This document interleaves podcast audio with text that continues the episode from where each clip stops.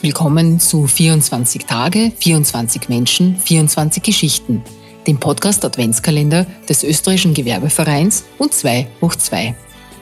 Ich freue mich heute in unserem Podcast-Format Alexandra Föderl-Schmidt, eine der ganz großen deutschsprachigen Journalistinnen, begrüßen zu können. Qualitätsjournalismus und Alexandra Föderl-Schmidt sind seit Jahrzehnten untrennbar miteinander verbundene Elemente – begann ihr Karriereweg schon zu Studienzeiten bei der Tageszeitung Der Standard, wurde sie bald Ressortleiterin der Wirtschaft und übernahm im Juli 2007 als erste Frau die Position einer Chefredakteurin einer österreichischen Tageszeitung und wurde als Draufgabe 2012 auch noch deren Co-Herausgeberin. Europa und die Auseinandersetzung mit der Entwicklung von Europa lag ihr dabei immer persönlich am Herzen moderierte sie doch seit 2008 im Burgtheater die Reihe Europa im Diskurs und konnte so ihre Tätigkeiten als ehemalige Auslandskorrespondentin in Brüssel wie auch in London wunderbar in die stets hochkarätig besetzten Gespräche einfließen lassen. Nach ihrem Weggang vom Standard erfüllte sie sich im Jahr 2017 einen lang gehegten Wunsch und trat die Stelle als Auslandskorrespondentin der Süddeutschen Zeitung in Israel, genauer in Tel Aviv, an. Doch wer dachte, dass dies ihr letzter Karriereschritt war, wurde eines Besseren belehrt. Seit 15. Juli 2020 ist sie bei der Süddeutschen Zeitung stellvertretende Chefredakteurin und gestaltet seither aktiv die weitere Ausrichtung der bundesweit erscheinenden deutschen Tageszeitung mit. Ein Wort noch zu ihren Auszeichnungen.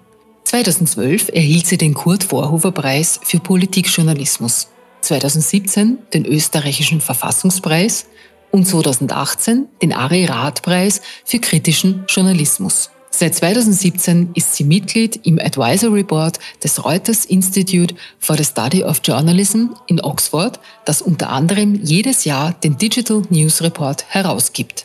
In unserem Gespräch spricht sie über die aktuellen und zukünftigen Herausforderungen von Europa und welche Rolle Qualitätsjournalismus dabei spielen kann und muss. Einen Hinweis gibt uns die im Müllviertel geborene Weltbürgerin auch gerne mit auf den Weg. Auf Österreich und dessen großen sozialstaatliche Leistungen und hervorragende Lebensqualität auch öfters stolz zu sein. Freuen Sie sich auf dieses kluge Gespräch mit Alexandra Föderl-Schmidt, in dem sie, wie immer, Fakten aufzeigt, einordnet, abwägt und in einen größeren Kontext setzt.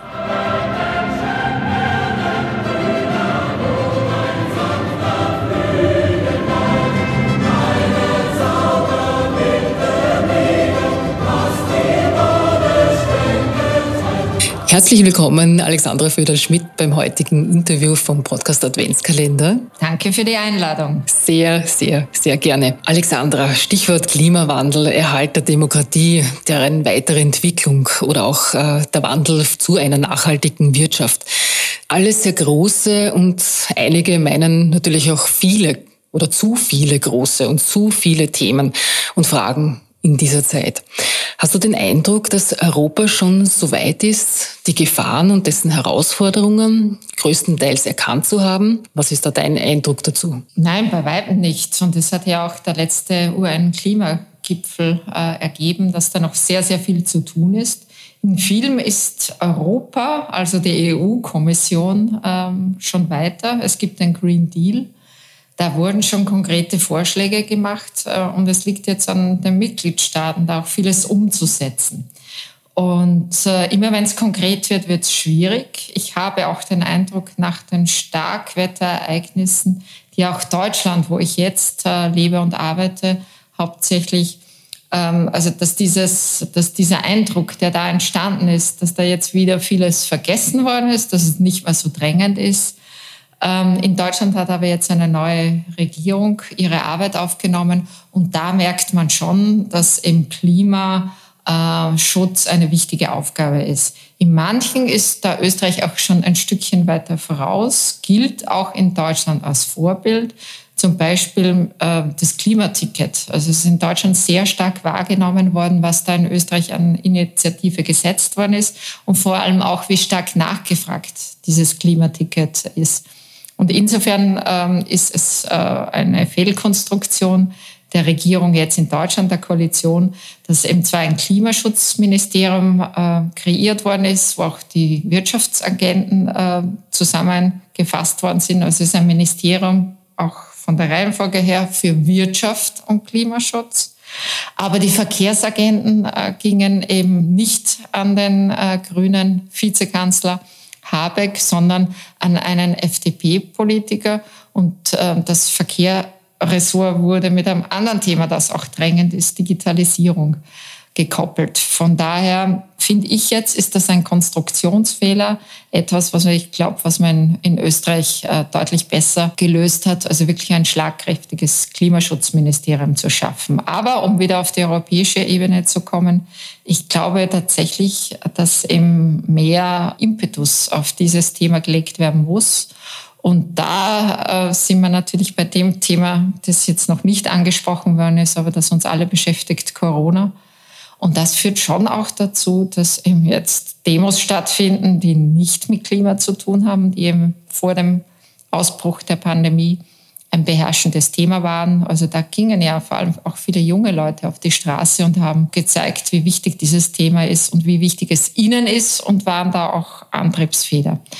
Und das jetzt ein bisschen. Und irgendwie hat man da schon ein bisschen das Gefühl, dass Corona eben alles überlagert und auch eine gewisse Müdigkeit einfach eingetreten ist, die man sich eigentlich beim Thema Klimaschutz nicht leisten kann. Da möchte ich gerne einhaken bei deiner Rolle als äh, stellvertretende Chefredakteurin. Ähm, wie beurteilst du da die Rolle des Qualitätsjournalismus in dieser Hinsicht? Du hast eben schon gesagt, man ist Corona-müde geworden.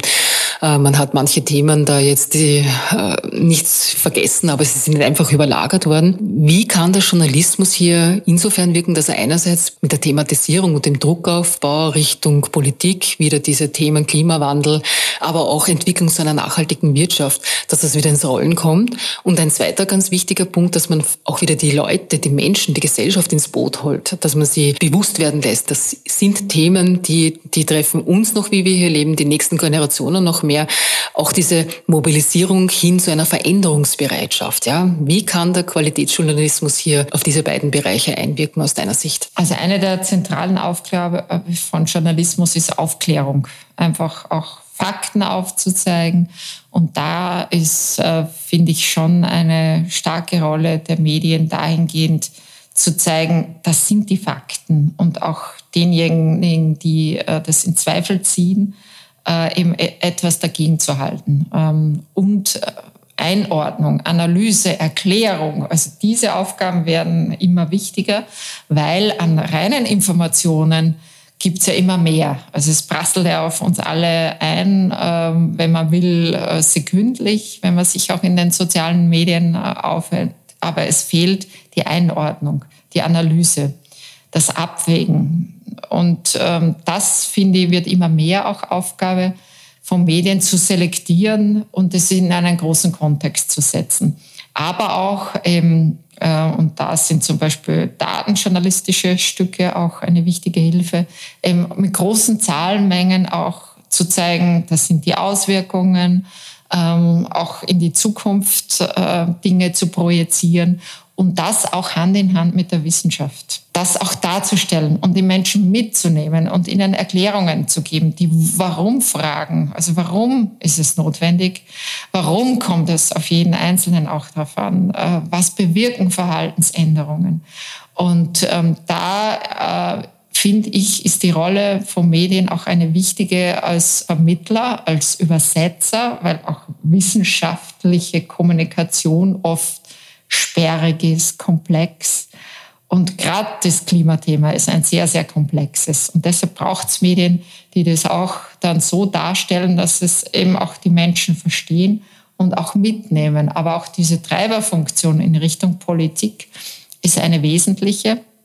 Wobei ich mir manchmal auch denke, dass viele Menschen äh, schon eigentlich weiter sind, als die Politik ihnen zutraut also mutiger sind und auch reflektierter, weil jeder weiß mittlerweile, wir sind jetzt kurz vor Weihnachten, Schnee gibt's keinen. Wenn man sich auch die Zahlen anschaut, in Österreich, in manchen Landeshauptstädten gab's schon elf Jahre keine weißen Weihnachten mehr. Und das hat Gründe. das einfach immer wieder darzulegen, auch aufzulisten, aufzuzeigen, äh, das ist die Aufgabe von Journalismus.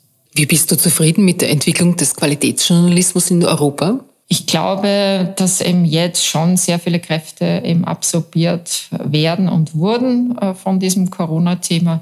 Und wir, glaube ich, alle wieder froh sind, wenn wir uns anderen Dingen zuwenden können. Was definitiv in den vergangenen Jahren besser geworden ist, um mit dem Positiven zu beginnen, ist, äh, dass die Zusammenarbeit sich verstärkt hat. Das merkt man auch in Österreich. Also kollaborative Projekte, gerade im investigativen Bereich, sind mittlerweile eine Selbstverständlichkeit. Also dass Medien wie Profil, ORF, Standard eben sich zusammentun, um Recherchen auch voranzutreiben. Das ist positiv und da kann man auch gemeinsam viel mehr bewirken. Und da war die Süddeutsche Zeitung, äh, für die ich jetzt tätig bin, auch mit dem großen Panama Papers Projekt damals ähm, eben federführend, wo wirklich eben 300 äh, Medien weltweit zusammengearbeitet haben, um auch diese irre Datenmenge bewältigen zu können. Da wurden Steueroasen aufgedeckt und man hat auch gesehen, da gab es tatsächlich dann auch Auswirkungen und politische Reaktionen, Rücktritte in einzelnen Ländern oder äh, zuletzt jetzt die Pandora Papers. Auch da sieht man Auswirkungen zum Beispiel in Tschechien. Da ist ja aufgedeckt worden, dass äh, der damalige Premier Babiš in Steueroasen investiert hat. Also da merkt man schon auch dann, Journalismus ist sehr konkret, hat Auswirkungen, kann aber auch dann bewirken, um äh, einfach gesellschaftliche Fehlstellungen oder wirtschaftliche Fehlstellungen dann auch tatsächlich, also nicht nur darauf hinzuweisen, sondern auch eben, dass die korrigiert werden. Und das ist eine sehr äh, wesentliche Sache. Oder Pegasus äh, Papers, das war das letzte größere Projekt. Da wurde eben offenbar, dass es eine Überwachungssoftware gibt, die eben eingesetzt wird gegen Journalisten, gegen Bürgerrechtler. Und dass da zum Beispiel jetzt ein großer Konzern wie Apple reagiert hat und äh, auch in den USA Maßnahmen gesetzt wurden gegen diese Firma, die diese Spähsoftware entwickelt hat. Das zeigt eben die Bedeutung von Journalismus und dass es tatsächlich auch konkrete Auswirkungen geben kann. Insofern, das finde ich mal ist eine, ist eine positive ähm, Entwicklung. Bevor wir uns jetzt als Zukunftsdeuterinnen für das Jahr 2050 üben, möchte ich dich zu deiner Einschätzung äh, von Europa und der EU-Staaten als also der EU-Staaten als Staatengemeinschaft ähm, bitten. Die Entwicklung von Verwendung von KI-Technologien, ähm, das hat ein Interviewpartner von uns, der Michael Kasselberger, als einer der wichtigsten technologischen Revolutionen bezeichnet, die in Zukunft auf uns zukommen werden. Welche Rolle kann und soll Europa hier denn spielen? Europa hat zweifellos die Stärke, dass man äh, immer die ethischen Komponenten ähm, von neuen Entwicklungen hinterfragt, auch schaut, sind sie gesellschaftlich anzunehmen oder umzusetzen oder bringt sie auch eine Gesellschaft nicht in Gefahr. Und andererseits ist aber Technologie, also ist die Technologie oder Innovationsfreudigkeit in Europa wieder eine, die eher hinterherhinkt im Vergleich zu Asien oder USA. Was soll Europa da in der Hinsicht beachten? Wo soll man denn da anfangen? Ich glaube, diese Frage hat mehrere Komponenten. Zum einen glaube ich, dass Technologie nicht alles können darf und dass da auch Grenzen gesetzt werden muss. Das ist genauso im Wirtschaftssystem. Also die reine Marktwirtschaft äh, ist äh, eine, die nicht eine gute ist für den Menschen und äh, Europa tut gut daran, sich an dem Modell der Sozialmarktwirtschaft zu orientieren und noch stärker in Zukunft äh, an der Ökosozialmarktwirtschaft. Etwas, was äh, in Österreich ja auch äh, eine große Rolle gespielt hat und schon von Jahrzehnten von Josef Riegler damals quasi erfunden worden ist. Und im technologischen Bereich ist es so, dass äh, eben viele Dinge aus Amerika über uns alle drüber schwappen. Und dann versucht Europa im Nachhinein zum Teil verzweifelt, oft vergeblich eben Regularien zu entwickeln, äh, also unser System quasi dann diesen amerikanischen Technologiesystemen überzustülpen, nicht immer sehr erfolgreich. Was wir eben nicht schaffen in Europa, ist diese Innovationsfreude, die man zum Beispiel in einem kleinen Land wie Israel, in dem ich drei Jahre Korrespondentin sein durfte, erleben konnte. Und ich finde, da kann man sehr, sehr viel vergleichen. Beide Länder, Israel und Österreich, sind von der Einwohnerzahl in etwa gleich groß. In Israel habe ich eben gelernt, wie wichtig es ist, dass eben Ideen zugelassen werden und dass eben dieser Gründergeist einen ganz anderen Stellenwert hat. Also auch Unternehmertum wird ganz anders positiv betrachtet, aber auch, und das fand ich toll und beeindruckend, dass auch das Scheitern eben als solches, als wichtige Erfahrung verbucht wird. Also dass man nicht sagt, ich habe jetzt ein Unternehmen gegründet und äh, ups, ich bin jetzt damit bagen gegangen und äh, möglichst redet man nicht drüber oder versucht es in einem Lebenslauf irgendwie zu verschweigen, sondern nein, man geht selbstbewusst damit um und sagt, ich habe es nicht geschafft, weil habe meine Erfahrungen daraus gezogen. Also man kommuniziert ganz offen damit. Also Start-up-Gründer sagen, okay, ich habe zwei Startups in den Sand gesetzt, aber ich habe es zumindest probiert. Und das ist eine ganz andere Geisteshaltung und die fehlt in Europa. Also da finde ich, wird zu vieles äh, reglementiert von, von vornherein. Also es ist sehr schwierig, auch im Vergleich zu Israel Unternehmen zu gründen. Und Israel hat kein sehr stark ausgeprägtes Fördersystem oder Subventionssystem, was bei uns von vornherein eben angenommen wird. Also wenn ich was beginne, dann mache ich mich gleich schlau, äh, was kriege ich eigentlich von Staat dafür. Und in Israel mache ich. Und ich gehe nicht davon aus, dass der Staat mir auf jeden Fall unterstützt. Aber, ähm, und das hat man schon in den 70er Jahren begonnen, dass man tatsächlich eben in Bereiche dann doch eben versucht, äh, Anstöße zu geben, eben Geld auch reinzugeben als Anschubfinanzierungen und das sehr gezielt. Und, und das fand ich beeindruckend, immer in dem Wissen und in der Warnung, wir haben keine Rohstoffe. Wir können nicht auf Erdöl setzen, dass das sprudelt und unsere Staatsfinanzen finanziert, sondern was wir haben, ist die geistige Leistung und das ist unser Kapital und auf das müssen wir setzen. Und aus dem ist dann auch dieser sehr stark ausgeprägte Gründergeist entstanden, dieses Unternehmertum. Das ist in Amerika ja auch vorhanden, äh, in ähnlicher Weise. Und in Europa, finde ich, ähm, ja, hat man meistens schon Strukturen, eine gewisse Behebigkeit, äh, man ist langsamer im Film, vorsichtiger. Also dieses machen wir mal, tun wir mal, fassen wir Dinge an, das fehlt hier. Und das ist nicht immer positiv. Umgekehrt, das Positive in Europa ist tatsächlich, dass eben auf das Soziale einfach zum Beispiel sehr viel Mehrwert gelegt wird. Also wenn man in Israel jetzt schaut, welche Verwerfungen es gibt im sozialen Bereich, einfach weil es nicht so ein Netz gibt wie Kurzarbeit während einer Corona-Krise. Das ist dann die andere Seite. Jetzt denken wir uns ins Jahr 2050, Alexandra. Was sollen wir deiner Meinung nach nicht verabsäumt haben zu tun? Und worauf sollten wir Acht geben, dass wir es nur ja nicht verlieren? Ich glaube, den sozialen Zusammenhalt, äh, auf den gilt es zu achten. Also bei all den Veränderungsprozessen, die uns jetzt allen abverlangt werden und eben die Klimafrage wird uns allen Verhaltensänderungen abverlangen. Mehr wahrscheinlich als uns lieb ist, jedem Einzelnen mehr auch als uns bewusst ist. Äh, aber es kann auch positiv sein, wenn man es richtig macht. Und dem müssen wir uns jetzt stellen. Aber das ist anstrengend. Alle Veränderungsprozesse und Transformationen, egal ob es in Richtung Digitalisierung ist oder in Richtung äh, Klimaschutz, die sind anstrengend. Und man darf eben nicht außer Acht lassen, dass es denjenigen, denen es finanziell besser geht, denen fallen solche Dinge auch leichter. Aber man muss einfach aufpassen, dass es ähm, die sozial Benachteiligten nicht voll trifft, dass man die mitnimmt, dass man auch die Dinge gut erklärt und nicht von vornherein davon ausgeht, die verstehen das eh alles.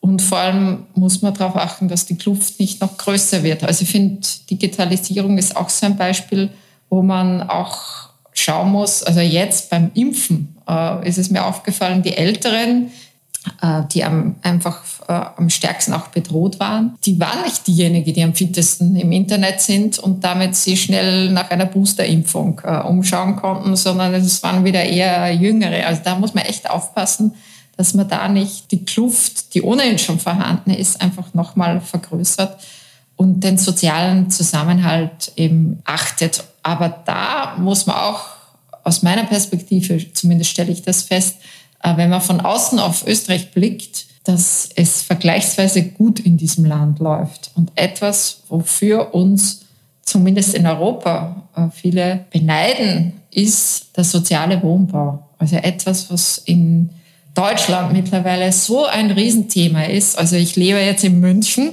und habe auch den Vergleich, ich habe vorher in Wien gelebt, elf Jahre, und um wie viel Geld mehr ich für etwas Vergleichbares jetzt in München bezahlen muss. Und ich kann es mir leisten.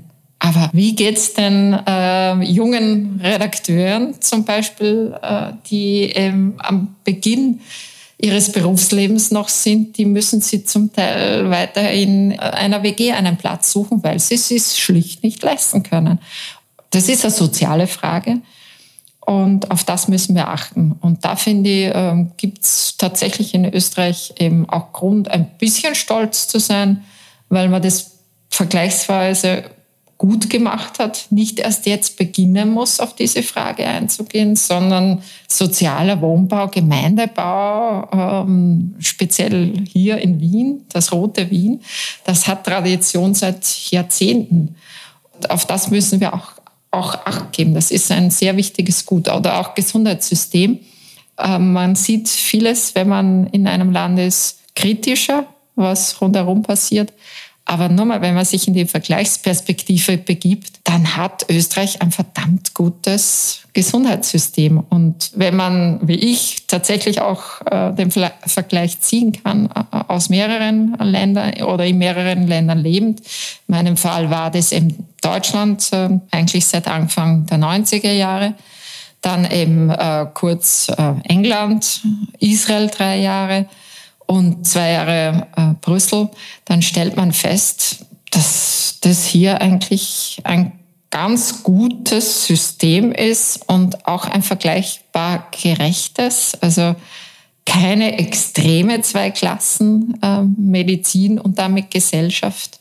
Und das ist wichtig. Aber man muss immer wieder darauf achten, dass eben das nicht noch weiter auseinanderdriftet und man darf sich auch nicht auseinander dividieren lassen.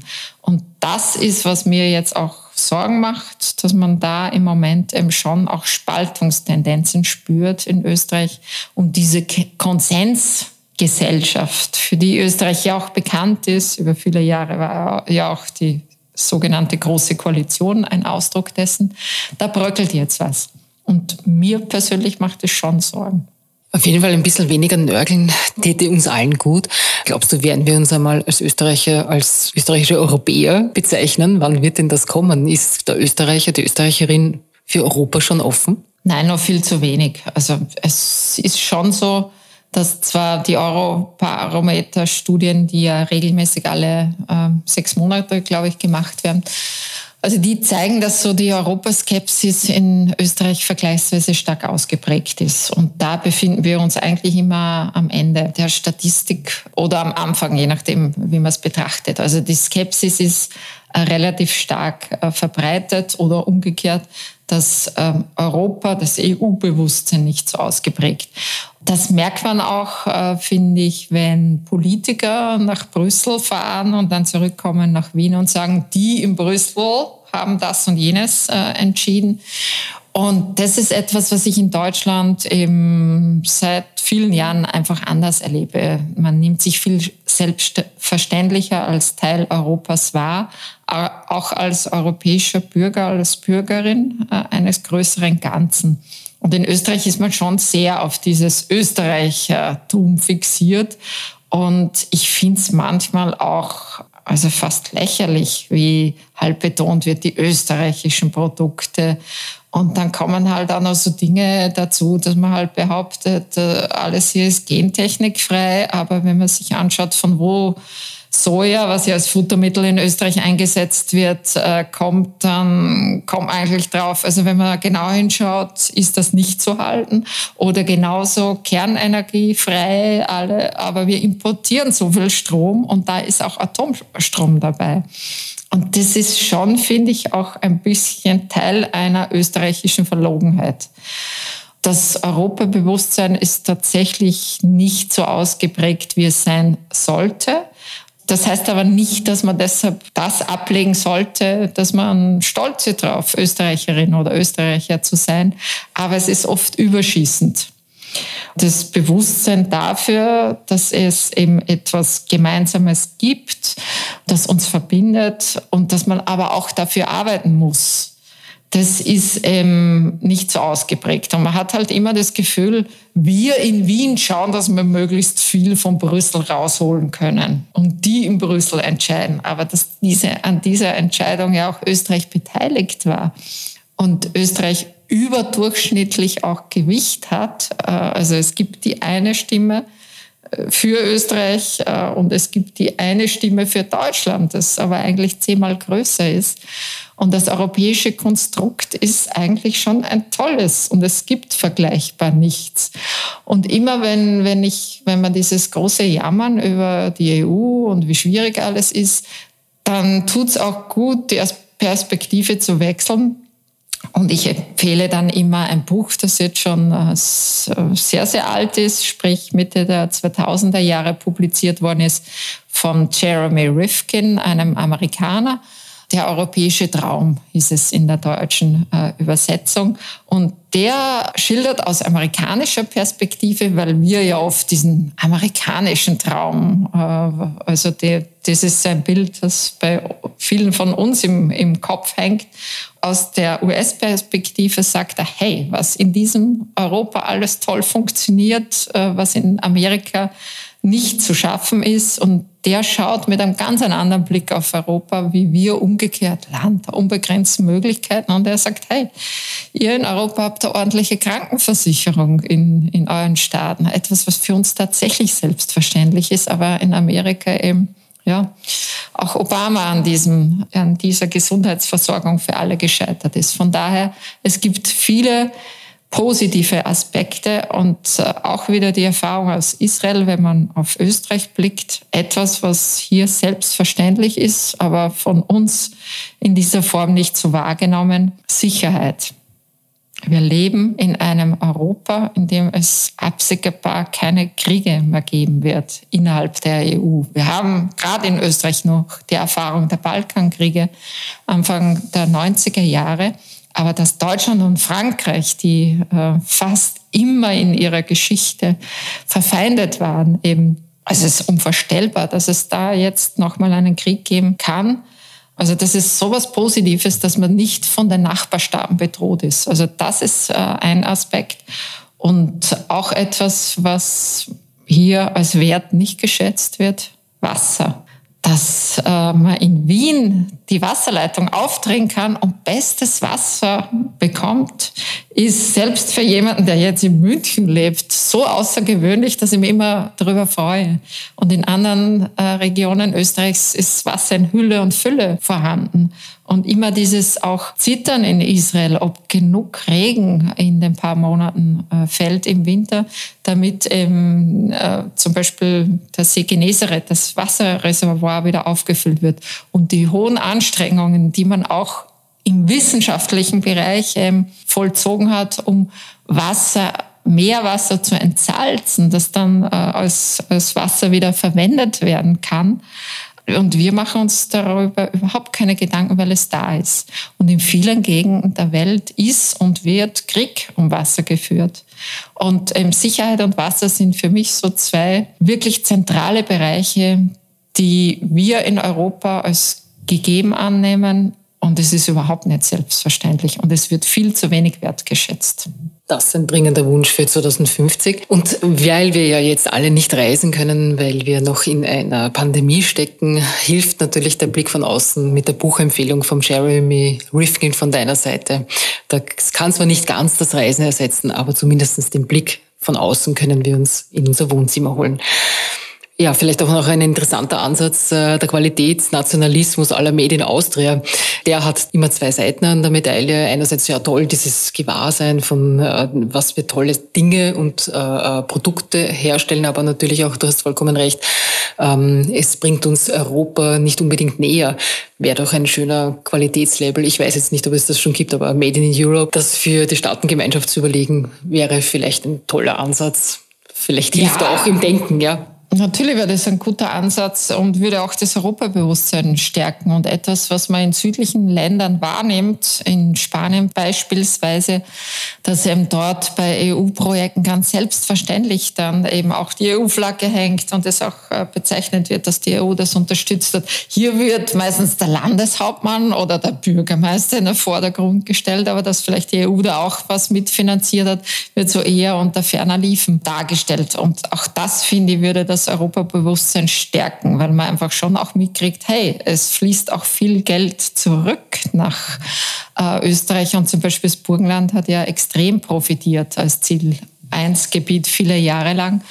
Und das ist aber schon auch etwas, äh, was ich finde, was äh, die Pandemie jetzt bewirkt hat, dass eben das Schließen der Grenzen, das war für mich die schlimmste Erfahrung äh, der Pandemie.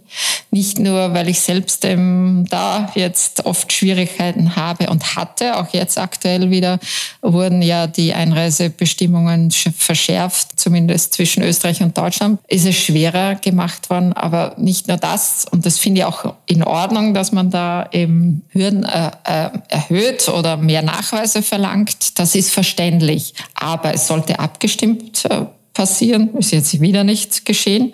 Und für mich war tatsächlich die allerschlimmste Erfahrung, dass die Grenze geschlossen worden ist. Also auch deshalb, ich bin aufgewachsen äh, in Dreiländereck, also Oberösterreich, Bayern, Tschechien. Das heißt, ich bin in einer Region groß geworden, in der man sechs Kilometer zur bayerischen Grenze hatte. Da sind wir immer auch rübergefahren, auch zum Einkaufen, mit den Schwierigkeiten Zoll, also all das, was jetzt abgebaut worden ist und äh, sehr prägend für mich auch persönlich der eiserne Vorhang.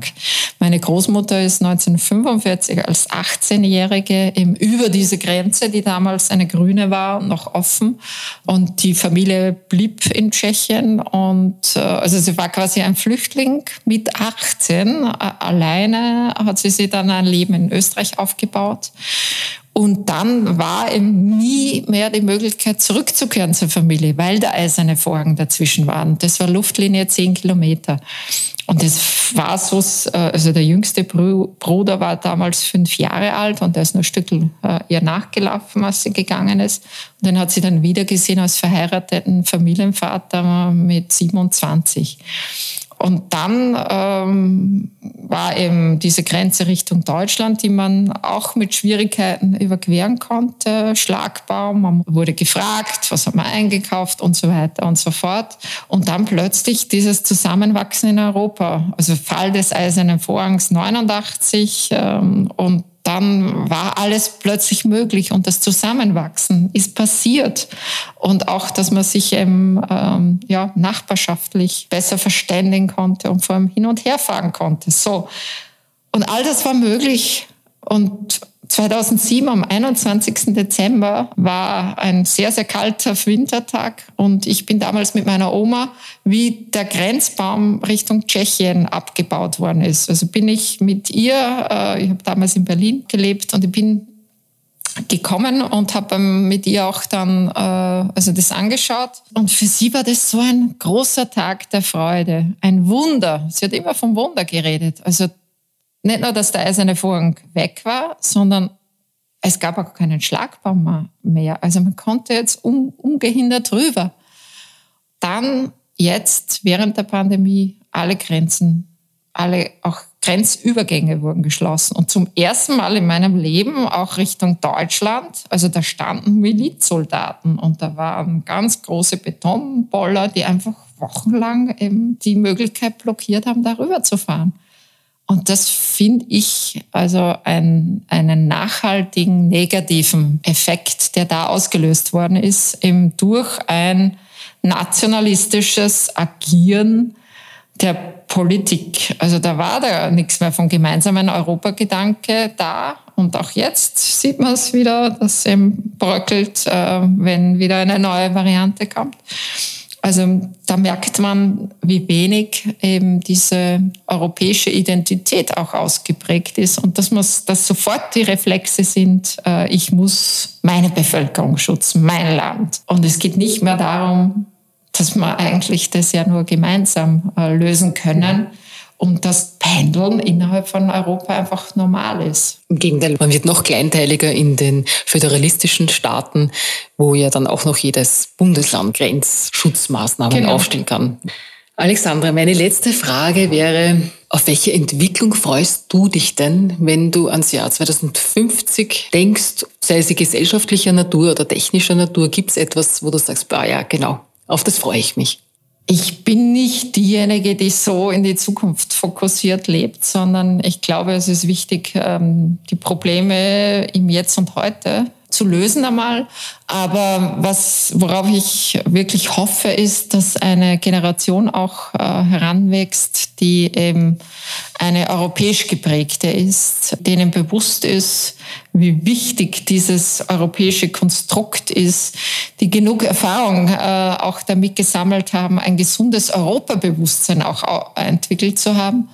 Und ich hoffe, dass äh, wir eben diese Exzesse, die wir auch in den vergangenen Jahrzehnten auch gezeigt haben, indem wir sehr stark auf Wachstum auch fokussiert waren, dass die zurückgefahren werden, dass wir auch ähm, nicht mehr immer nur eben Wachstum als bestimmende Größe äh, im Blick und im Visier haben, sondern dass eben auch andere Faktoren wichtig sind, dass nicht nur das Bruttoinlandsprodukt äh, unsere wichtigste Vergleichsmarke ist, sondern dass man einfach auch andere Faktoren, soziale zum Beispiel, ökologische noch stärker gewichtet, dass es uns auch gelingt, das Wohlstandsniveau zu halten, vielleicht auch zu steigern auf einer Basis, dass wir möglichst viele Menschen mitnehmen und nicht zurücklassen. Also das, was schon, wie ich finde,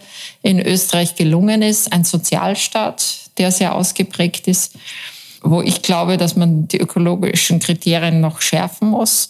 Also dass uns gelingt, das zu erhalten im europäischen Kontext und dass wir uns eben stärker auch als Europäer fühlen und auch durchaus auch selbstbewusster in diesem Kontext auftreten und vor allem, dass wir keine neuen Grenzen mehr hochziehen.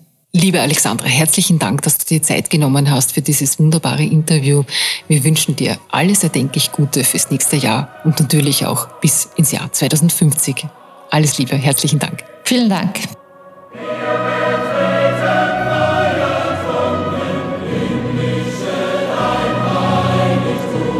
Wir hoffen, dieses Interview hat Ihnen gefallen. Morgen, am Heiligen Abend, dürfen wir zum Abschluss unserer Serie noch einen ganz besonderen Gast begrüßen. Julia Schnitzlein, Pfarrerin der Lutherischen Stadtkirche in Wien. Wir sprechen über digitalisierte Kirche, traditionelle Werte und das Christkind. Freuen Sie sich auf dieses ganz besondere Gespräch, Weihnachtssegen inklusive.